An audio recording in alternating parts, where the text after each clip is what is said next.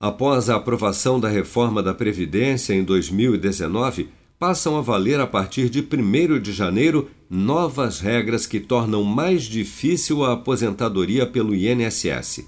Entre as principais mudanças estão aquelas relacionadas às regras de transição, seja por pontos ou idade mínima, sendo as regras de transição válidas para os trabalhadores que já estavam no mercado de trabalho antes da promulgação da reforma em novembro de 2019.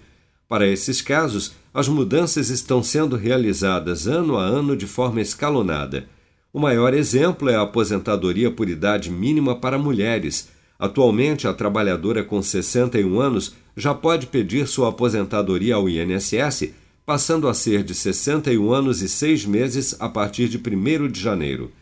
O advogado previdenciário José Luiz Almeida destaca, no entanto, que aqueles que reuniam os requisitos para se aposentar antes da reforma da Previdência ainda poderão se valer das regras antigas. Se a pessoa reuniu os requisitos para se aposentar em período anterior à reforma, ainda que ela faça o pedido agora, ela pode ter direito às regras vigentes à época que ela completou os benefícios ou os requisitos. O que quer dizer isso? Olha, ela conseguiu reunir os requisitos para se aposentar é, antes de entrar em vigor a reforma, lá em 2019. Mas ela não fez o pedido, ela esperou.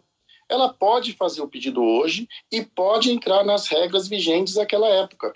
Em 2023, com o fim do período de transição, as trabalhadoras mulheres que podiam se aposentar ao completar 60 anos precisarão atingir a idade mínima de 62 anos para se aposentarem.